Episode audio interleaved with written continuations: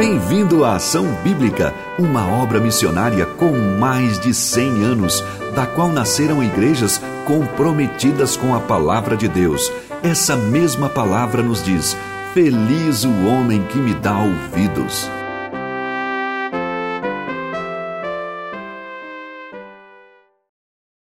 O texto de hoje, que eu quero convidar vocês a abrirem, também parece que tem uma mudança muito drástica, que a gente vai lê-lo, entendê-lo, mas que o texto bíblico vai nos ajudar a gente olhar para essas mudanças que Jesus faz na sua caminhada. Ele peregrina sempre servindo a Jesus, louvando a Deus, pregando o evangelho, fazendo milagres, porém, porém, ele nunca abandona o propósito dele Lá em Marcos capítulo 1, versículo 14 e 15, ele fala o propósito dele, do ministério de Jesus: pregar o evangelho, pregar arrependimento de pecados. A gente sabe que isso vai ter um ápice, um clímax na cruz, na morte e na ressurreição de Jesus. Mas até esse momento, Jesus está peregrinando, caminhando com seus discípulos, pregando o evangelho, sofrendo perseguições e assim vai. Eu quero ler com vocês esse texto que eu intitulei Em Missão aos Vizinhos. Jesus ele olha para agora os vizinhos do povo judeu, ainda na grande região da Galileia, não mais próximo ali de onde ele estava, mas um pouquinho mais extenso. E vamos ler o texto e assim a gente vai aprendendo da palavra de Deus. Versículo capítulo 7, Marcos capítulo 7, eu não, não sei se eu re, reforcei isso. Marcos 7, versículos 24 em diante, a gente vai ler até o capítulo 8, tá bom? Versículo 10. Marcos 7, 24 até 8, 10. Tem na tela, para quem não está com a Bíblia. Eu aconselho que você veja, veja na sua Bíblia, acompanhe na sua Bíblia, grife, anote na sua Bíblia. Marcos capítulo 7, versículo Levantando-se Jesus, saiu dali e foi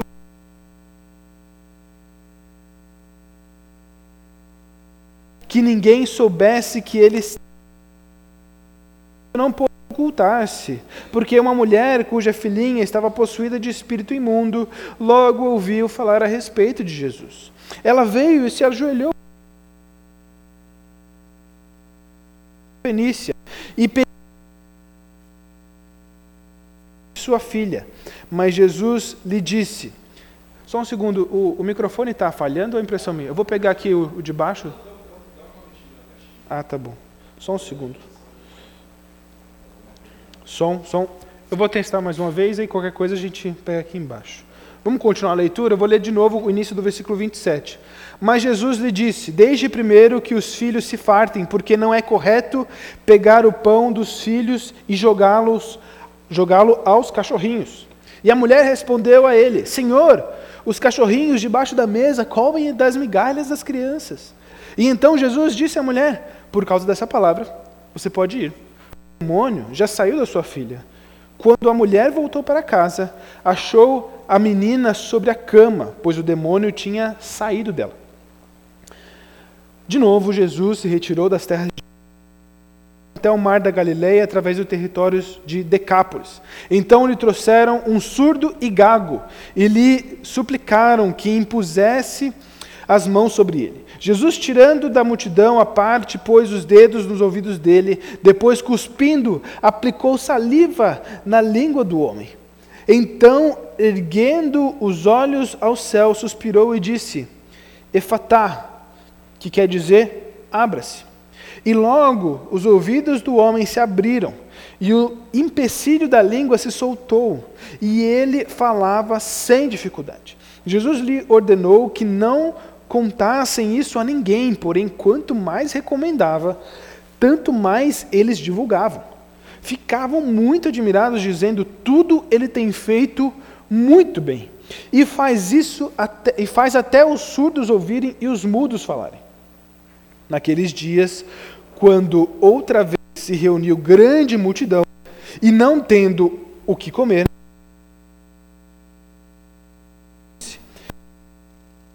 Tenho compaixão dessa gente, porque já faz três dias que eles estão comigo e não têm o que comer. Se eu os mandar para casa em jejum, desfalecerão pelo caminho, e alguns deles vieram de longe. Mas os discípulos lhe responderam: Como poderá alguém saciá-los de pão nesse deserto? Então Jesus perguntou: Quantos pães vocês têm? Eles responderam: Sete. Então mandou o povo assentar-se no chão e pegaram os sete pães, partiu-os, após ter dado graças, ele os deu aos seus discípulos, para que estes os distribuíssem, repartindo entre o povo. Tinham também alguns peixinhos, e abençoando-os, mandou que estes igualmente fossem distribuídos. Comeram e se fartaram, e, de, e dos pedaços restantes recolheram sete cestos. E eram cerca de quatro mil homens. Então Jesus os despediu. Logo a seguir, tendo entrado num barco juntamente com seus discípulos, foi para a região da Dalmanuta. Ok. Como eu disse, esse texto parece uma guinada, uma mudança grande no percurso de Jesus e naquilo que estava acontecendo no, no parágrafo anterior. Eu vou recapitular com vocês, eu imagino que vocês não lembrem, mas na última pregação que eu tive no Evangelho de Marcos, eu expliquei um pouquinho da tensão que Jesus passava com os fariseus e da discussão que ele teve com os fariseus sobre pureza e impureza, e sobre as tradições que os fariseus estavam seguindo. Aquele momento da história, eu quero que vocês olhem agora para um mapa que tem aqui na tela mas vocês vão ver que Jesus, ele literalmente sai de Cafarnaum, que é onde ele estava discutindo, para você entender um pouco que aqui, aqui, aqui embaixo tem uma setinha, não é? É ali onde Jesus parte essa viagem. Só que ali embaixo, aquela, aquela lago azul, ali é o mar da Galileia, está ali embaixo. Ele sai para muito longe, até para aquela região lá em cima que está circulada de amarelo, ali é a região de Tiro e Sidom. É ali onde fica a cidade, as, as cidades de Tiro e Sidom. Ele vai para muito longe. Até agora no Evangelho Marcos, Jesus está na redondeza ali da Galileia, do mar da Galileia. Ali é chamada pelos estudiosos geográficos do, do mundo antigo de Baixa Galileia. Jesus ele fica ali na Baixa Galileia durante todo o Evangelho de Marcos. Agora ele vai para Alta Galileia. Ele sobe até lá em cima em Tiro e Sidom. E ele faz esse percurso em resposta a tudo que aconteceu com ele em Cafarnaum. Ele foi perseguido. Os fariseus que estavam vindo de Jerusalém estavam vindo para poder perseguir ele, para poder indagar ele, questionar sobre as tradições e não sobre a lei, e não sobre a palavra de Deus. Versículo 24 do capítulo 7, versículo 31 e versículo 10 apontam esses, esses lances geográficos de Jesus, de onde ele sai para um lugar e vai para outro, e assim vai. Então, se você olhar no mapa de novo, você vai ver esse percurso todo. Ele desce da Galileia, nessa linha vermelha ele vai subindo, subindo, subindo, até chegar na região de Tiro e Sidom, fica lá em cima um tempo, um pouco ali. E depois, quando ele desce, ele já pega esse caminho da direita, esse caminho da, do outro lado. Ele quer chegar na Galileia agora por, pelo lado. Ele não quer passar pelo lado judeu. Ele justamente pega o caminho é, mais inoportuno mais difícil. Fazendo uma, um paralelo, por exemplo, hoje à noite nós temos o culto lá na igreja em Santana. Você sai daqui da B Saúde, vai para B Santana, como eu faço esse percurso aos domingos, qual o caminho que vocês acham que eu pego aqui em São Paulo? Eu pego a 23 de maio, sigo até lá, lá na Zona Norte, e lá dentro eu entro ali para o bairro de Santana e eu entro ali na, na Olavo, é, é, Olavo Egídio, 420, e eu me encontro com a igreja lá em Santana à noite. Esse é o caminho, direto. É como se Jesus, agora, fazendo esse paralelo, em vez de eu pegar o caminho da 23 de maio, que é ali central, cruzando o centro de São Paulo, eu vou pela Marginal Pinheiros. Nada a ver, né?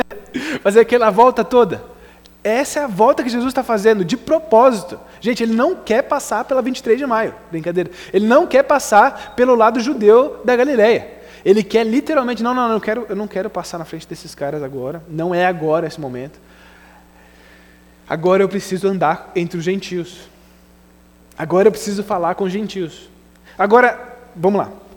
Pensando na história de Jesus até agora. O tempo todo Jesus, ele conversa com os gentios. Ele conversa com estrangeiros.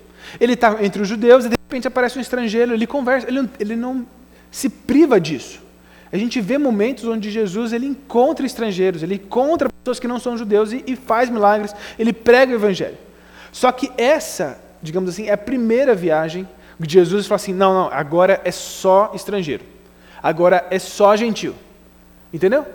É, é, antes os, os gentios eram meio que só inserções rápidas ali, momentos pontuais. Agora, nessa viagem, ele não fala com nenhum judeu, ele só quer falar com os gentios. Por isso que essa história tem que ser, apesar de são três milagres distintos, ela tem que ser estudada junto. Ou pelo menos levada em consideração uma com a outra. Porque elas estão entrelaçadas. Estão todas juntas.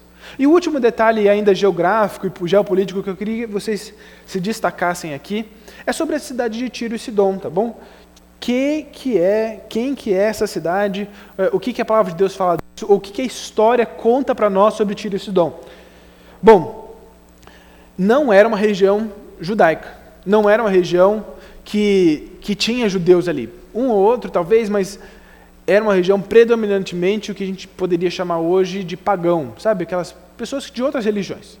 Não, não havia um culto a Deus de, de Israel naquele lugar. Era realmente um lugar onde as pessoas elas adoravam vários deuses ou outros deuses que não Deus de Israel. Eles não tinham um ponto de contato com o Antigo Testamento. Eram pessoas que, se Jesus falasse de Jacó, de Abraão, eles não iam entender direito. Agora, tem um detalhe importante que a história nos conta. Tem um historiador que ele na época de Jesus, e inclusive se você começar a ler um pouco desse historiador, você vai entender muito sobre a época de Jesus, chama Flávio Josefo. Esse homem é muito importante para a gente entender a história da época de Jesus. Esse homem, ele retrata vários momentos da história do povo judeu. Ele era judeu. Inclusive, ele, ele faz uma das declarações mais importantes sobre a gente entender a ressurreição de Jesus. Flávio Josefo, sendo judeu, ele declara que Jesus sim ressuscitou e tem provas é, incontestáveis da ressurreição de Jesus. Um judeu que não era um cristão, não era convertido, ele entende que havia provas suficientes. Mas não é sobre isso que eu queria falar hoje. Joséfo, ele era um historiador judeu, contava a história dos judeus, e ele conta a história da revolta dos macabeus. É uma revolta que aconteceu ali no final do Antigo Testamento, período interbíblico. Essa revolta conta de que o povo, de, os judeus, né, eles estavam indo contra todos esses impérios que estavam se achegando, predominantemente o Império Romano tentando se achegar nesse momento da história. E teve duas cidades, Tiro e Sidom, que se alinharam ali, juntamente com um povo chamado Seleucidas, contra os judeus. E assim, nós estamos falando de 100 a 200 anos antes de Jesus. Eu nunca vivi em um contexto de guerra, mas eu, a gente lê geopolítica, lê de história, a gente vê que marcas de guerra muito tempo. Um povo é descriminalizado por muito. É, é, não é descriminalizado, não, gente. Descriminado. Não, não é isso. Pre, é, sofre preconceito. É, sofre esse preconceito de uma guerra passada de gerações anteriores. Então, assim, Jesus, ele está indo para o território dos inimigos mais ferrenhos da nação dos judeus. De propósito. Não foi por acaso. Ele estava sendo perseguido pelos judeus e de repente ele vou, vou fugir da. Não, não. Ele, de propósito, vai até lá. Lembra qual que foi a discussão dos fariseus? Era sobre pureza e impureza, sobre se ele deveria comer junto com os, com os publicanos e pecadores, se deveria fazer isso ou aquilo. E Jesus fala: Não, vocês não estão entendendo nada. No, o que é não é definido por fazer ou não fazer, mas pela aliança que Deus faz com vocês. E deixa eu te mostrar uma coisa. Eu vou lá agora. Eu vou sentar com esses homens. Nós vemos três histórias aqui, todas as três repletas de pessoas estrangeiras. Pessoas com as quais os judeus, os fariseus, se eles encostassem um pouquinho do dedo deles, eles teriam que tomar banho todo. Tanto preconceito que eles tinham. Gente, Jesus ele conversa com uma mulher, com uma filha endemoniada, ele ele encosta, ele coloca sua saliva na boca, na língua de um homem cego e mudo, um homem marginalizado na sociedade. Ele está em redor de uma multidão e alimenta essa multidão, tem compaixão por ele. Jesus está falando para os fariseus e para os judeus: meus amigos, vocês não estão entendendo o evangelho, vocês estão olhando só para o nariz de vocês. Jesus, ele vai falar nessas três histórias como o, o Evangelho alcança os nossos vizinhos também. A gente olha para a nossa vida como cristãos e, e, sem querer, a gente esquece de olhar para aquela pessoa que é nosso vizinho. Sem querer, a gente esquece de olhar para a pessoa que convive com a gente, por mais que a gente não tenha um preconceito a tal modo como o judeu tinha, a gente não compartilha nem da graça e do amor de Jesus com aqueles que são, às vezes, amigos, colegas de trabalho, colegas da é, familiares ou mesmo vizinhos de porta que não conhecem a Jesus. A gente não fala desse amor, a gente não vive com essas pessoas, a gente não compartilha da vida com elas para poder dar amor, dar graça e responder com compaixão no coração. Jesus nos desafia a isso, e esse é o grande desafio. Então, se quiser dormir a partir de agora, você pode, porque esse é o desafio que eu quero trazer para nós hoje. A ideia de que nós temos que estar aqui e ser como Jesus. Meu, viver no mundo, amar essa galera, não amar o pecado, amar as pessoas como Jesus amou, demonstrando compaixão por ela e pregando o evangelho a elas. Respondendo às grandes dúvidas e necessidades dos corações dessas pessoas. Mas, como eu sempre faço, a gente vai lendo historinha por historinha e pegando algumas aplicações e ensinos práticos. Eu dei um título um pouquinho engraçadinho para uma das histórias. Versículos 24 a 30 do capítulo 7 vai contar a história dessa mulher que tinha uma filha com um espírito imundo. Então Jesus ele vai lá e expulsa demônio, a demônio da filha por Wi-Fi. Jesus nem chega na história. Nem chega na casa. Só conversa com a mulher e fala assim: tá, tá sem demônio já. Pode ficar tranquilo. Mas de fato, essa história nos conta que os estrangeiros eles são escolhidos. Essa história vai nos falar que o amor e a graça de Jesus é para com todos. Porque a gente pode achar que essa história é sobre uma menina com um espírito imundo. Essa história não é sobre uma menina com espírito imundo. Esse é o cenário da história, tá bom? Esse é o que está por volta da história. A história é sobre uma conversa. A história é sobre Jesus conversando com essa mulher. A história é sobre Jesus contando uma parábola para essa mulher e ela entendeu essa parábola. Vocês percebem que isso é impressionante? Jesus está aqui até agora no capítulo 8 tentando ensinar para os discípulos e os discípulos não conseguem entender uma parábola de Jesus. Essa mulher, Ciro Finícia, ela é a única até agora que entendeu uma palavra de Jesus assim, direto, sem Jesus explicar. Ela entendeu. O que mostra para nós que ela tinha um coração entregue ao Senhor. Versículo 24, novamente, falando que Jesus foi aí para Tiro e Sidom, é, demonstrando esse deslocamento. Ele entra numa casa, ele não queria que ninguém soubesse que ele estava ali. Uma das várias tentativas no Evangelho de Marcos, de que Jesus queria ficar sozinho e não consegue. A gente percebe isso ao longo do Evangelho todo. Ele quer ficar só por um tempo, às vezes para orar, para poder ter um tempo só com os discípulos, talvez, mas ele não consegue. No caso dessa história, uma mulher chega. Ela descobriu que passou um homem que tinha uma fama por aí e foi atrás desse homem. Versículo 25 e 26 conta um pouquinho mais dessa mulher. Eu quero ler com vocês versículo 25 e 26 do capítulo 7. Porque uma mulher cuja filhinha estava possuída de espírito ouviu, ouviu falar a respeito de Jesus. Ela veio e se ajoelhou aos pés dele. Essa mulher era estrangeira, de origem sírio-fenícia, e pedia que Jesus expulsasse o demônio da sua filha. Falando um pouquinho dessa, dessa pessoa, dessa temos uma descrição no versículo 26 que alguns acadêmicos dizem que é um crescendo. O que é um crescendo? É uma série de descrições de uma mulher, no caso dessa mulher, né, onde você vai conhecendo essa pessoa e essa intensidade dessa, dessas adjetivos eles vão aumentando, tá bom? Só que no caso dessa mulher, cada vez que colocam um adjetivo para ela, cada vez que a descrevem mais, esse crescendo vai só menosprezando a posição que ela tem diante de uma sociedade. Primeiro, ela é mulher. Naquela época, isso não valia nada. Segundo, ela, ela é estrangeira. Na sua Bíblia, talvez, se você usa aquela revista atualizada, tal, vai estar grega. De fato, ela é estrangeira. Mais uma vez, nenhum judeu falaria com a mulher estrangeira. E terceiro, era, ela era de origem sírio-fenícia. O que, que significa? Ela era, da, ela era da região de Tiro e Sidom, os maiores inimigos do povo judeu. Por que é que alguém pararia para escutar essa mulher? Jesus não se vale dessas qualificações sociais. Ele para, ele escuta, ele conversa com essa pessoa.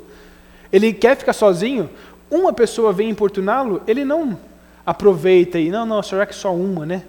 Tem tantas multidões que vão atrás de Jesus, ele poderia só dar um. Ó, oh, Pedro, vai lá falar com aquela mulher lá, eu preciso ficar um pouco tal. Não, não, ele para, para gastar um tempo com essa pessoa. A gente vai ver que ele faz isso várias vezes na história, na, nas várias histórias. E outra semelhança, outra descrição dessa que eu queria trazer para nós hoje, que é é de que ela se ajoelhou aos pés de Jesus. Pergunta para vocês: é, é, vocês se lembram de algum outro personagem no Evangelho de Marcos que chegou para Jesus e se ajoelhou logo de cara? Jairo. Jairo era um, digamos assim, um administrador do templo, do, da sinagoga. Ele era tudo aquilo que era o oposto dessa mulher. Ele era homem, bem-sucedido, ele era do povo certo, ele tinha uma carreira, digamos assim, numa sociedade. Ele faz a mesma coisa que ela. O problema basicamente é o mesmo. A filha de Jairo também estava com um problema. E a filha da mulher também estava com um problema. No caso, os problemas são diferentes. A filha estava com a doença e, o, e, o, e a menina estava com o espírito imundo. Mas é a mesma coisa. Jesus ele olha para essas duas situações e ele trata da mesma forma. Ele cura ele traz restauração. Agora, essas duas histórias trazem um grande contraste dentro do Evangelho de Marcos. Um grande contraste. Jesus, ele é o cara que vai diante dos seus inimigos, os fariseus, os grandes homens fariseus, aqueles que são amados pela sociedade, que gostam de pregar a lei, e Jesus vai lá e atende essa pessoa. Mesmo ele Agora ele também vai com os mais necessitados. Não importa o que aconteça. Não importa quem seja a pessoa, Jesus atende essa pessoa. Jesus ajuda aquela criança que está precisando. Essa história também vai me lembrar de um texto bíblico que eu gostaria que vocês abrissem a Bíblia de vocês. Atos dos Apóstolos, capítulo 10. Abra sua Bíblia em capítulo 10, versículo 34 e 35. Se você conhece Atos 10, você vai lembrar da visão de Pedro. Atos capítulo 10, versículo 34 e 35 diz o seguinte: Então falou Pedro dizendo: Reconheço por verdade, de novo, reconheço por verdade que Deus não faz acepção de pessoas, pelo contrário, ele, pelo contrário, em qualquer nação, aquele que teme e faz o que é justo lhe é aceitável. Jesus, ele já tinha ensinado para Pedro lá atrás. Com essa história, Pedro precisou depois de novo uma visão lá na frente para poder compreender tudo isso.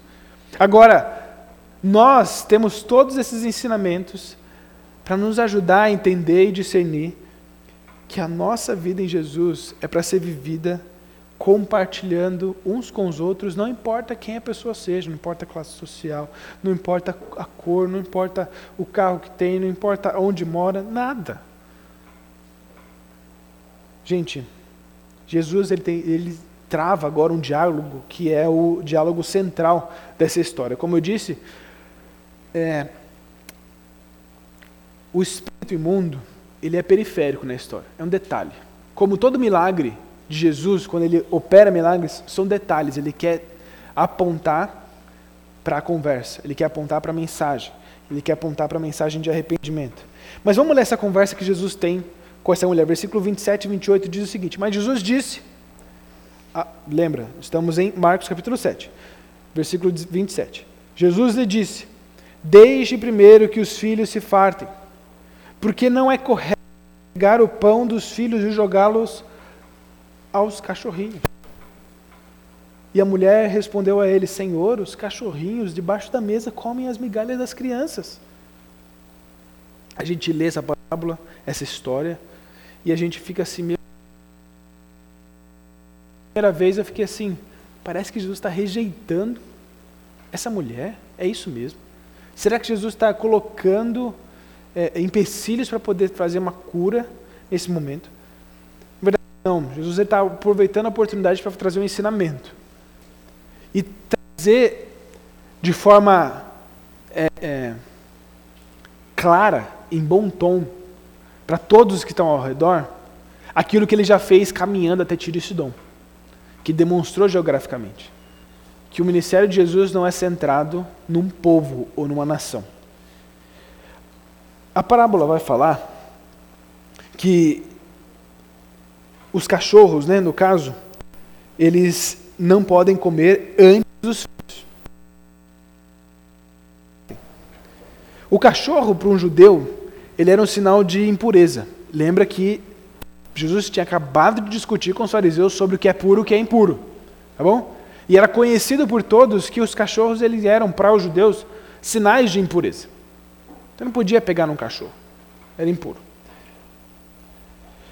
Então, a gente pode interpretar ou não, mas eu que para mim é de forma hostil que Jesus está tentando isso. Ele está simplesmente declarando e destacando que, o, que esse cachorro, no caso, é um não judeu. É uma pessoa, para um judeu, impura. E Jesus está aqui colocando um princípio básico das Escrituras, onde Jesus vem primeiro aos judeus e depois aos gentios. É lógico isso. Deus forma um povo, estrutura um povo, estrutura promessas de um Salvador, de um Messias que vai vir para todas as nações. Afinal, lá em Abraão já está dizendo que ele será a bênção para todas as famílias da terra. Está claro isso. O judeu se esquece disso. Mas quando Jesus vem, ele cumpre profecias para os judeus, mas também vem aos gentios. Mas é óbvio que ele vai vir primeiro aos judeus, cumprindo profecias. E aquele seria como um copo que se esbanja, sabe? Um copo cheio que você vai enchendo d'água, ele vai transbordando. Seria dessa forma, onde Jesus vem aos judeus, eles aceitam Jesus, compreendem esse evangelho e isso transborda todas as nações. Mas infelizmente isso não acontece. A gente já viu isso parte da nossa história, a gente sabe isso lá pela frente. Jesus é rejeitado pelos judeus, então os próprios apóstolos são instruídos. Prega o evangelho para os judeus, mas sigam em frente, tá? Corram para os gentios também. E Paulo é um dos primeiros precursores nessa tarefa de pregação aos gentios. Jesus, então, quando ele utiliza essa palavra cão, ele, ele Bom, na versão que eu estou utilizando, que é a nova Almeida atualizada, ele traduz como cachorrinhos essa palavra. Talvez se você está usando a revista, revista, atualizada, que é um pouco mais antiga, mas ela vai estar lá, cão. E de, fato a palavra é cachorrinho, não é cão. Está no diminutivo no grego. Então Jesus ele está ele tá apontando para uma pessoa que não é impura, mas mesmo assim ele está tentando amenizar esse trato, sabe? Eu não estou dizendo para você, mulher, que você é impura, você é indigna de mim. Eu estou dizendo para você que você é como alguém impuro, porque para um judeu, nessa equação, você não está em primeiro lugar. E a outra evidência de que essa parábola foi compreendida é de que a mulher ela não se tira dessa posição. A resposta dela, Senhor, os cachorrinhos debaixo da mesa comem as migalhas das crianças. Ou seja, Deus, eu tô, estou aqui comendo as migalhas das crianças. Tudo bem, dê para as crianças, mas eu estou aqui comendo de cada migalha que deu. Recentemente, eu para ajudar a ilustrar, eu não tenho cachorro, graças a Deus. É, dá muito trabalho. Mas eu tenho uma amiga que tem, e ela acabou de ter um filho, uma filha. E ela está naquela fase de introdução alimentar, sabe? Dá para a criança comer e tal. E você sabe como que, se você tem filho, você sabe como que é. Fica mais comida no chão do que na barriga da criança. De tanto. Aí ela postou esses dias. Aí o, o, acho que o cachorro dela chama Fred, sei lá. Ah, o Fred já chegou. O Fred lambendo todas as comidas da, da, da filha no chão. Aí eu falei assim: nossa, é exatamente isso que o texto está falando. Essa mulher é como se fosse um cachorrinho. que Onde Jesus está dando para as crianças. E o, o que transborda, o que na verdade é a maior parte, se você lembrar da ilustração das crianças, elas comem muito pouco, cai tudo no chão, aí elas vão lá, lambe tudo, é um aspirador natural, né? Eu acho que essa é, só, é a única vantagem de se ter cachorro deve ser essa. Eu acho. Mas é só a minha opinião, né? Eu não quero ter nenhuma briga com quem tem cachorro. Eu gosto do cachorro, quando ele está na outra casa. É, seguindo a história, essa mulher conversando, a gente pode ver algumas evidências do coração dela. Ela entende que não foi hostil, que Jesus está falando, ela compreende o ponto de vista de qualquer judeu, ela entende, ela faz agora uma mudança, na verdade, de vocábulo, ela muda uma palavrinha do que Jesus disse. Versículo 27, Jesus disse o seguinte: Desde primeiro que os filhos se, se fartem. Essa palavra em grego é teknon, é filho biológico, tá bom? Agora, ela vai falar no versículo 28, Senhor, os cachorrinhos debaixo da mesa comem as migalhas das crianças. No sentido de que pode envolver tanto qualquer outra criança que está no convívio da família, pode envolver inclusive os servos daquela família, que são dependentes daquela pessoa que é dona deles. Então, aquela mulher, ela, ela, além de entender tudo isso, ela acrescenta esse detalhe, porque ela está entendendo que o movimento de Jesus, indo para Tiro e Sidom, engloba ela também nesse esse abraçar do Evangelho. Seguindo, essa mulher, ela mesmo assim não tenta inverter o padrão que a parábola já estabelece. Ela entende os privilégios de Israel. Ela só afirma: eu estou comendo as migalhas. Eu estou aqui diante do Senhor para comer migalhas. Eu só quero o restinho, Jesus, isso já me basta. Jesus ele vai falar o que para essa mulher?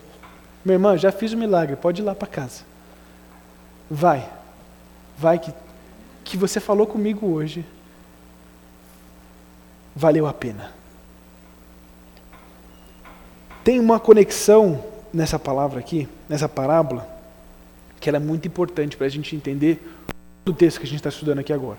Lembra que a gente tem várias histórias: mulher, Ciro Fenice, o surdo e mudo, e depois mais uma história de milagre, de, de multiplicação de pães e peixes, certo? Tem uma palavra que só se repete três vezes no Evangelho de Marcos. Essa palavra está no versículo 27 a palavra fartar. Deixe primeiro que os filhos se fartem. Ela acontece três vezes. Uma delas já está aqui, tá bom? É essa aqui. Qual que são as outras duas? Nas duas outras multiplicações de pães e peixes. Se você lembrar comigo, já teve uma antes. Essa outra, no território judeu. Cinco mil homens, mais mulheres e crianças, ou seja, muitas pessoas, se fartaram de Jesus, do milagre de Jesus. Agora nós teremos outra história lá na frente, eu não quero dar spoiler dela ainda, nós vamos falar dela.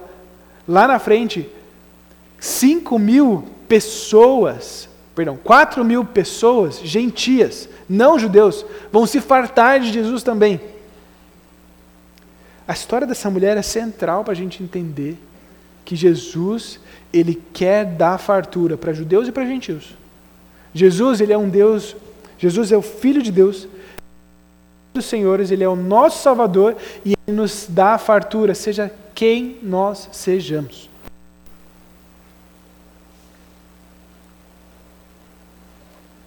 A mulher, Ciro Fenícia, nos versículos finais dessa história, quando Jesus fala, por essa causa você pode ir, versículo 29. Uma coisa nessa mulher, viu submissão a ela. Jesus viu que ela era completamente submissa a Ele. E essa é a primeira aplicação que eu queria trazer para nós hoje dessa história. Jesus, Ele é o pão da vida. Jesus, Ele é o nosso resgatador. Ele não olha as aparências, não olha as circunstâncias. Ele é o nosso Salvador. Se submeta a Jesus. Creia em Jesus como seu único suficiente Salvador. Entregue sua vida a Jesus. Abrace a fé em Cristo Jesus como seu Senhor e Salvador. Agora, se você vive uma vida entregue a Jesus, como eu estava falando ontem nos no PG de adolescentes, talvez você entregou a sua vida a Jesus, mas vive como se Jesus não existisse no seu dia a dia. Meu irmão, se submeta a Jesus todos os dias. Coloque-se diante de Cristo todos os dias da sua vida. Se entregue a Cristo. Porque Ele está aqui para todos. A história segue. Jesus agora ele se move, e o evangelho de Marcos é bem assim. Vai para um lugar vai para outro agora. De novo, Jesus se retirou para terras, das terras de Tiro e Sidom. Versículo 31 do capítulo 7. E ele vai para o Mar da Galileia através do território de Decápolis. E agora o nome da nossa história é diferente. É o mudo fofoqueiro. A gente vai saber como esse mudo se comporta. Depois da cura, ele vai lá e fala para todo mundo. Fica sabendo de Jesus. Na verdade, isso é incontínuo. Toda vez que Jesus faz milagre, ele pede para todo mundo não contar esse milagre e todo mundo conta. Raras as exceções. E esse mudo, apesar dele ter, poxa, foi curado, mas vai lá e fala, né? Acho que não conseguiu conter a língua. Vamos ler essa história toda? É bem rapidinha, versículo 31 até o 37. Vou ler a partir do 32, que eu já li o 31. Então lhe trouxeram um surdo e gago e lhe suplicaram que impedisse, que impusesse as mãos sobre ele. Jesus, tirando da multidão, a parte pôs os dedos nos, nos ouvidos dele, depois cuspindo a saliva na língua do homem. Então, erguendo os olhos no céu, suspirou e disse: Efatá, que quer dizer abra-se. E logo os ouvidos do homem se abriram, o empecilho da língua se soltou, e ele falava sem dificuldade, sem nenhuma dificuldade. Oh, que não contasse isso para ninguém, porém, quanto mais recomendava, tanto mais eles divulgavam. Ficavam muito admirados, dizendo: Tudo ele tem feito muito bem, faz até os surdos ouvirem e os mudos se fartarem. De novo, Jesus pega aquele caminho, nada a ver. Lembra da, da ilustração? Se eu sair daqui de Santana, pego a 23, não, eu vou lá pela Marginal Pinheiros. Ele vai pelo outro lado, ele não quer passar na frente dos judeus. E ele vai indo juntando uma multidão. Ele vai indo, vai gente vindo, vai gente vindo. E chega num ponto, ele tem ali uma multidão já ao seu redor, e ele é abordado por esse homem. Na verdade, a multidão aborda sobre esse homem. E essa história, do versículo 32 em diante, ela ela nos lembra de alguns textos importantes para a gente entender essa história. texto de Isaías, particularmente. Isaías 35. Se você não sabe o texto de Isaías, o livro de Isaías, ele é dividido em partes. A primeira parte vai até o capítulo 35. Então nós estamos no final da primeira parte. E nessa primeira parte do livro de Isaías, nós temos ali uma, como posso dizer, uma profecia contra algumas cidades, algumas regiões que eram contra o povo de Deus. Essas, essas cidades e regiões eram Edom, Egito, Tiro, Israel e Jerusalém. Porém, o capítulo 35 muda o caminhando Isaías, tá bom? Estou lá em Isaías. No capítulo 35 muda o tom, dizendo que vai chegar o dia do Senhor, que vai vir a redenção. E essa redenção vem, inclusive no território de Tiro e Sidom. Jesus está naquele território, está naquela região, cumprindo essa profecia. Capítulo 35, versículos 5 e 6 de Isaías diz o seguinte: Então se abriram os olhos dos cegos e se despediram os ouvidos dos surdos, os saltaram como cervos e a língua dos mudos cantará, pois águas arrebentarão no deserto e ribeiros no ermo. Versículo 2 do, do, versículo, do capítulo 35 de Isaías, voltando um pouquinho. Florescerá abundantemente, jubilará de alegria e exultará. Deu-se-lhes a glória do Líbano e esplendor do Carmelo e de Saron. E eles, serão, e eles verão a glória do Senhor e esplendor do nosso Deus. Versículo 2 do capítulo 35 está dizendo que do Líbano, naquela região é a região do Líbano do Líbano, eles vão ver, eles vão declarar a glória do Senhor. Gente, o que está acontecendo aqui é aquilo que Isaías já tinha profetizado e Jesus está cumprindo. Os judeus não estavam enxergando que a graça e o amor de Jesus, a bênção da aliança de Deus, é para todos os povos. A salvação vem ao mundo estrangeiro através de Jesus. Escatológico de Sião. Jesus, ele é o redentor que virá, cumprirá a vontade de Deus eternamente. Nós olhando para essa história desse gago, desse na verdade, mudo e surdo. Eu já citei isso, mas eu quero reforçar.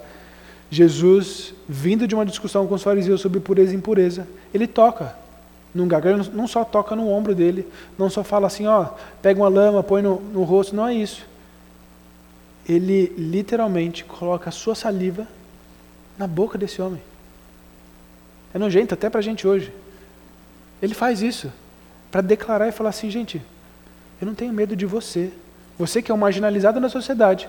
Você que com certeza não tem emprego, depende de outros. Você que está na rua, no chão. Eu encosto em você, eu vivo a vida junto com você. Você é alvo da minha graça também. Jesus, ele tira esse homem da multidão. Lembra que ele olhou para uma mulher e não menosprezou ela pelas qualificações dela, mesmo estando sozinha ele olha para esse homem e tira ele da multidão e fala assim: Eu quero ter um tempo com você, só com você, tá bom? Tem várias pessoas aqui. E a gente sabe pelo Evangelho de, Mar... Evangelho de Marcos, que conta essas histórias, Jesus faz outros milagres, mas para esse homem, a gente vê no, em, em Marcos que ele, ele tira ele da multidão para ter um tempo especial com ele, um tempo reservado. Jesus não tem receio desse homem, ele não tem receio de que costumes possam ser quebrados, os costumes judeus. Ele, ele não trata esse homem como alguém impuro. Ele não trata aquele homem como alguém marginalizado. A palavra, na verdade, versículo 37, se eu não me engano, vai dizer, perdão, 37 não, 35 diz o seguinte: E logo os ouvidos do homem se abriram se soltou. A palavra empecilho, na minha versão está empecilho, então não sei como é que está na sua revista atualizada, mas a palavra é justamente libertar. Ah, perdão, é, é quebrar as correntes. Jesus ele quebra as correntes, ele liberta esse homem desse esse mal que ele, que ele passa essa ilustração, essa, essa figura que Marcos coloca para nós de quebrar a corrente, me lembra de várias histórias do Antigo Testamento. A mais marcante é do povo de Israel no Egito, onde Jesus liberta esse povo da escravidão, do cativeiro egípcio. E tantos outros personagens que foram libertos pelo Senhor, e tantos outros no Novo Testamento também que milagrosamente Deus liberta ele de cadeias, de perseguições, Jesus liberta esse homem da mesma forma que ele nos liberta. Um destaque importante é como que aquele povo reage. Aquele povo não se contém. Jesus fala, não conta para ninguém. Tá bom? Ele faz isso várias vezes. Eu vou só repetir aqui o que eu sempre falo sobre quando Jesus fala isso. Por que, que Jesus pede para aquelas pessoas não contarem para ninguém? Ele não quer ser conhecido por ser um curandeiro. Ele não quer ser conhecido por fazer dois milagres. Ele quer ser conhecido pela mensagem do Evangelho. Ele sabe que de ser a publicidade dele crescer é depois da cruz, depois da ressurreição. Tanto é que depois da ressurreição ele fala assim: vai, vai fala para todo mundo. Mas é porque a mensagem estava completa. Até então, a coisa podia ficar um pouco confusa para quem escutasse. Na verdade, ele estava realmente sendo conhecido pelas, pelos milagres.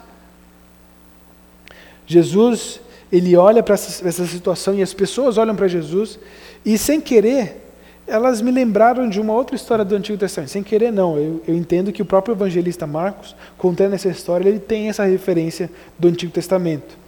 Gênesis capítulo 1, versículo 31. Lembra no finalzinho do capítulo de Gênesis?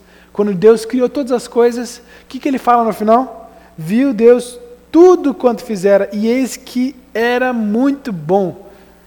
Versículo 37 de, do capítulo 7 diz que o povo dizia: tudo ele tem feito muito bem, muito bom. Jesus, ele é o Deus da criação. Ele opera através da criação e através da restauração de todos os povos. Ele quer olhar para as pessoas e restaurar, curar, trazer restauração física e emocional, mas principalmente espiritual. É por isso que ainda hoje, ainda hoje, eu creio em milagres. Eu creio num Deus que faz milagres, com certeza. Esse meu Deus, ele ainda hoje faz milagres. claro que temos que tomar um pouco de cuidado. A gente tem aí uma mídia sensacionalista sobre. Infelizmente, o cristianismo hoje está sendo muito bagunçado. A gente sabe disso. Mas eu não posso negar que existam milagres. E que milagres são operados por Deus, de forma a apontar o Evangelho, sempre a apontar o Evangelho. E a gente já escutou e tem escutado histórias de pessoas que entenderam esse apontamento do Evangelho. Não fazem da história, sabe, aquela história, o sensacionalismo da sua própria história, mas apontam com a sua história o Evangelho de Jesus. Olha o que Deus fez na minha vida para que vocês conheçam o Evangelho, trouxe mudança na vida. Semana passada a gente estava aqui com o Robert, Robert Pastor, ele tinha uma, tem uma história de vida tremenda, tra, transformadora. Deus transformou ele por completo, completamente. Ele sofre consequências de uma vida egressa antes do Evangelho. Mas, meus irmãos, o que vale não é o que ele fez antes. Jesus fez na vida dele, através do milagre da salvação. Queridos, nós hoje temos que nos lembrar que o nosso Deus é um Deus que opera milagres, mas também é um Deus que quer resgatar todas as dimensões da nossa vida. Versículos finais dessa história vai nos dizer e vai nos apontar justamente que não importa, judeu ou gentil. Não importa se você tem mão ou não tem mão, se você tem fala ou não fala, se você olha ou não olha, se você escuta ou não escuta. Não importa se você é próximo ou distante de uma família cristã, se você conhece muito da palavra de Deus, ou se você é novo na fé, se você sente o toque de Jesus Cristo, se você entende a salvação em Jesus Cristo, é Ele é o único capaz de fazer você ouvir, ver, conhecer e testemunhar da verdade. Ele é o único capaz de transformar a vida desse homem. E Ele faz. Para que nós possamos entender sim. E para que aqueles judeus também pudessem entender. O Evangelho é para todos, mas que é por Jesus que traz vida e verdade. Só existe um único, único caminho, que é Jesus Cristo. De novo, a nossa história segue. Os nossos personagens, eles continuam nessa caminhada. Mas parece para mim que ainda naquele mesma região, antes de cruzar o Mar da Galileia, como nós vamos ver no, no versículo 10, acontece de novo a multiplicação dos pães e peixes. E aí o título da nossa engraçadinho da nossa nosso texto, mais um pão, por favor, mais um pãozinho, por favor. Várias pessoas são abençoadas por Jesus. Nós vemos nesse texto que 4 mil pessoas. É um pouco menos da anterior, inclusive porque na multiplicação anterior são 5 mil homens, ele não conta mulheres e crianças. Agora aqui, 5 mil pessoas, contando mulheres e crianças. Então são, é um grupo menor mesmo. Mas mesmo assim, gente, é 4 mil pessoas. É, é bastante pão, hein? É muito pão. Inclusive, só um, um parênteses para poder ajudar a ilustrar essa história. Ontem teve um pequeno grupo aqui, lá em casa. Foi muito gostoso. E a parte que a gente gosta mais é a parte que come. Vocês estão pensando que eu ia falar do estudo bíblico, né? E a Márcia levou um pãozinho para a gente, foi muito gostoso. Gente, como é bom comer com pessoas, não é? A gente desfrutar dessa vida. A gente sempre começa o nosso pequeno grupo comendo. Aí tem a mesa lá, cada um vai trazendo, a gente vai comendo, a gente vai conversando, conversando, de repente meio que a galera já se liga. Os adolescentes estão se ligando, tipo, agora está na hora de estudo. Aí senta todo mundo junto, a gente estuda a Bíblia. Mas porque a gente junto antes, a gente partilhou da vida antes, a gente comeu junto antes, e sobrou pão lá também. Mas não teve multiplicação, não. Eu tenho quase certeza que não multiplicou o pão. Porque veio dois pacotes, a gente só abriu um e deixou outro. Gente, Jesus, ele faz um milagre aqui outra vez. Parece até a mesma história. Os discípulos, de novo, Parece que desacreditaram, tipo, esqueceram. Como assim vocês não lembram que Jesus fez um, um milagre? Vocês não estão considerando que Jesus pode fazer outro milagre? Por que então que os discípulos não esperavam esse milagre? Eu não vou ler aqui a história de novo, porque eu já li, vocês conhecem bem, mas de novo os discípulos não esperam esse milagre. Por que é que Jesus não espera? Os discípulos não esperam esse milagre. Primeiro, os discípulos sabem que Jesus não é um fazedor de milagres, tá bom? Eles têm Apesar do o Evangelho de Marcos destacar várias vezes vários milagres, porque o Evangelho de Marcos é assim, tá, tá várias coisas. Eles não veem Jesus como um fazedor de milagres. Então, não é a primeira coisa que ele supõe. Segunda evidência, segunda resposta de que do porquê que os discípulos não esperam esse milagre, não, ou não pressupõem esse milagre. Os discípulos estavam ainda compreendendo, tá bom, gente? Quem era Jesus? Eles estavam, eles não tinham ainda. Eles estavam ainda entendendo o que estava acontecendo ali, quem era essa pessoa. Agora, a terceira resposta, embora os discípulos falhassem em alguns aspectos de entender quem é Jesus, eles tinham um, uma compreensão já básica de poder assumir isso. Porém, eles não fazem justamente porque eles não querem citar Jesus para fazer milagres. Eu creio nisso, que os discípulos até poderiam lembrar, mas eles não queriam assumir que Jesus faz milagres. Porque, de novo, ele não é um, milagre, um, um curandeiro, ele não é um fazedor de milagres. Jesus ele é um servo que serve essas pessoas. Então, a primeira coisa que os discípulos vão fazer não é, ó, Quatro mil pessoas, Jesus volta lá, a cartilha dos milagres que você já fez, está na hora do, do, pão de novo. Não é assim. Não é assim que Jesus, os discípulos lidam com Jesus. Nós precisamos olhar para essa situação e entender que os discípulos estavam no coração certo, porém ainda compreendendo quem é Jesus como um todo. Tem essa dualidade, tá bom? Ao mesmo tempo, Jesus ele fala que ele tem compaixão dessas pessoas. Ele busca amar essas pessoas. Opa! As crianças estão empolgadas hoje. Essas emoções que Jesus está sentindo diante dessa mulher, nós precisamos destacar e relembrar algumas vezes que Jesus fala sobre o que Jesus está querendo dizer aqui. Vamos lá, comigo aqui, tá bom? As crianças vão ficar bem, tá certo? Tá tudo certo. Gente, vamos lá. Jesus, em nenhum momento do Evangelho de Marcos, fala de compaixão pela família, pelos amigos ou por qualquer outra pessoa que seria digna de compaixão normalmente. Em nenhum momento. Ele só fala de compaixão para algumas pessoas. No capítulo 1, versículo 41, ele fala isso para os leprosos. No capítulo 6, versículo 34, ele fala sobre um grupo de pessoas até revolucionárias que queriam usar Jesus para poder causar uma revolução no império. No capítulo 8 fala isso para os gentios, como nós já vimos. E no capítulo 9 ele vai falar isso diante de uma possessão de demônios. Jesus ele tem compaixão diante daqueles que ninguém tem compaixão. Ele tem compaixão diante de pessoas que ninguém teria compaixão. Jesus só demonstra compaixão por aqueles marginalizados, mostrando para nós hoje quem é Jesus o amor de Jesus demonstra como? Não diante de aparências, não diante de uma é, é, estrutura típica, mas diante do amor dele, diante da graça de Jesus Cristo. Jesus então pergunta para as pessoas, diante dessa compaixão: quantos pães vocês têm? Responderam: sete. E assim segue a história ele, ao contrário da última multiplicação, ele se dirige para o povo. Lembra da última multiplicação? Jesus ele vai lá e fala para os discípulos: separa o grupo em tantas pessoas. E os discípulos meio que administram isso. Dessa vez não. Jesus ele opera e ele administra, como se ele tivesse ele mesmo fazendo a ceia e entregando os pães.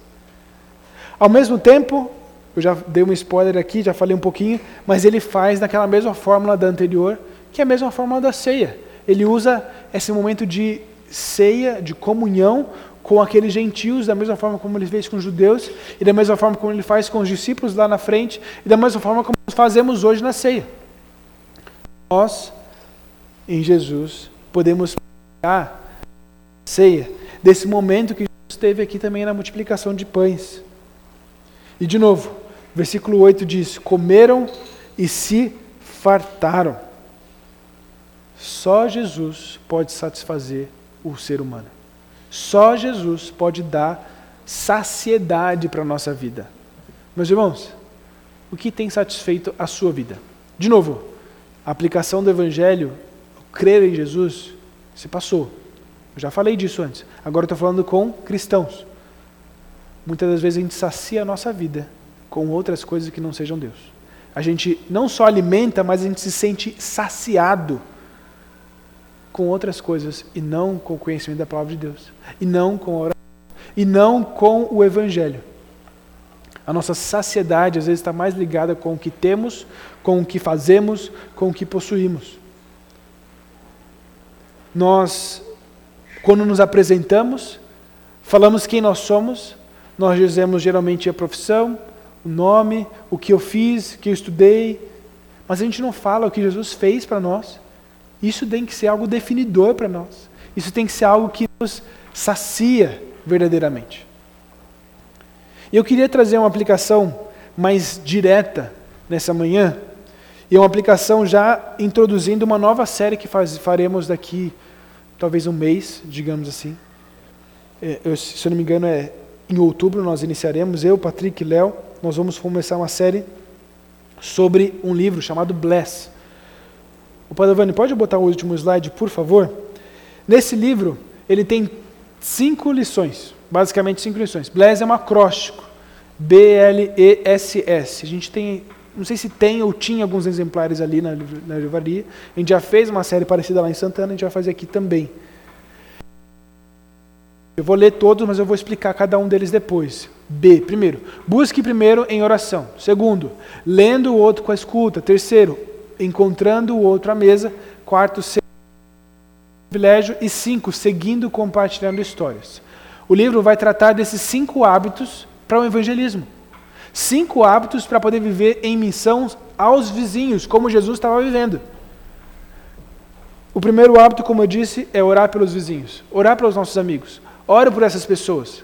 Você quer ser como Jesus é, você quer viver uma vida saciada em Jesus, você quer demonstrar esse amor por Jesus, ore. Ore pela sua vida, mas ore pelo outro. Ore por aquele outro com o qual não conhece Jesus. Segundo passo para um evangelismo. Talvez você não saiba evangelizar, esse, essa estratégia pode te ajudar muito. Escute. Leia o outro, não seja ávido em falar, tá bom, gente? A gente acha que evangelizar é falando. Escuta a necessidade daquele irmão. Escuta o que ele está passando, as tristezas que ele tem vivido, as alegrias. Escute atentamente. Leia essa pessoa, estude essa pessoa, escute as necessidades dela. Terceiro passo, talvez, lembra, isso não é uma ordem, tá bom? Mas vamos pensar num, em passos. Terceiro passo, chame o outro para comer com você. Encontrando o outro à mesa. Ajuda muito, tenho certeza. Você não conhece aquela pessoa, você chama aquela pessoa para comer uma pizza. Meu, você conhece um pouco mais. Porque, de novo, lembra que eu falei do pequeno grupo? Que a gente começa sempre comendo? Isso abre portas assim inúmeras. Por exemplo, ontem a gente estava recebendo uma menina visitante, a Isa. Ela chegou sem conhecer ninguém, né? Bom, a gente começou comendo. Então come, aí brinca, joga, tal. já de repente, na hora do estudo, já conhecia todo mundo. Porque comer junto ajuda, gente. Ajuda bastante a gente criar esse relacionamento. Fora que é muito bom, a gente é brasileiro, a gente gosta de comer e comer bem, né? A gente fala de São Paulo de pizza, mas, meu, seja criativo, faça uma feijoada, que é bem gostoso também. Vamos lá. O quarto passo, sirva o outro. Gente, sirva aquela pessoa. Você escutou a necessidade dela. Às vezes ela precisa de ajuda para poder organizar o armário da casa dela, que ela está muito desorganizada. Vá lá na casa dela. Bate... É hoje que a gente vai organizar o armário? É hoje que eu vou poder te ajudar? É hoje que eu vou poder te servir? Sem esperar nada, nada em troca. Vai sirva essa pessoa. E por último, de novo, não é a ordem, tá bom? Mas o último passo que ele estabelece é siga compartilhando histórias. A ideia é compartilhar o evangelho. Compartilhe a sua história com Jesus, falando de Jesus. Compartilhe de Jesus para outros que não sejam iguais a você. Jesus Cristo viveu uma vida para compartilhar aos seus vizinhos, aqueles mais distantes, compartilhar o amor de Jesus para todos, todos. Nós temos que também fazer a mesma coisa. Essa é uma estratégia. Orando, escutando, chamando a mesa, servindo o outro e falando de Jesus. Faça isso hoje, faça isso amanhã, como Jesus fez. Crê em Jesus, seja submissa a Ele como a mulher cirofenícia. Recorra a Ele e lembre, Ele é o autor da vida. Ele é o único capaz de operar milagres, como Ele fez o milagre do surdo e mudo. E também lembre, você só pode se fartar em Jesus. Ele é o único que te deve te satisfazer. Não busque viver uma vida como os discípulos estavam tendenciosos a viver. discípulos eles estavam se esquecendo das misericórdias de Deus. Eles estavam se esquecendo, às vezes, dos milagres que Jesus já fez. Não vivam a vida de esquecer milagres que Jesus já operou na sua vida. Se entregue a Ele, mas viva diante dos milagres que Ele faz todo dia na sua vida. Lembre deles e louve a Deus por eles e compartilhe desses milagres com outras pessoas. Amém? Vamos orar. Querido Deus, nós te louvamos agradecemos ao Senhor pela tua bondade, pela tua misericórdia, pelos teus milagres que operam dia a dia na nossa vida, nos protegendo, cuidando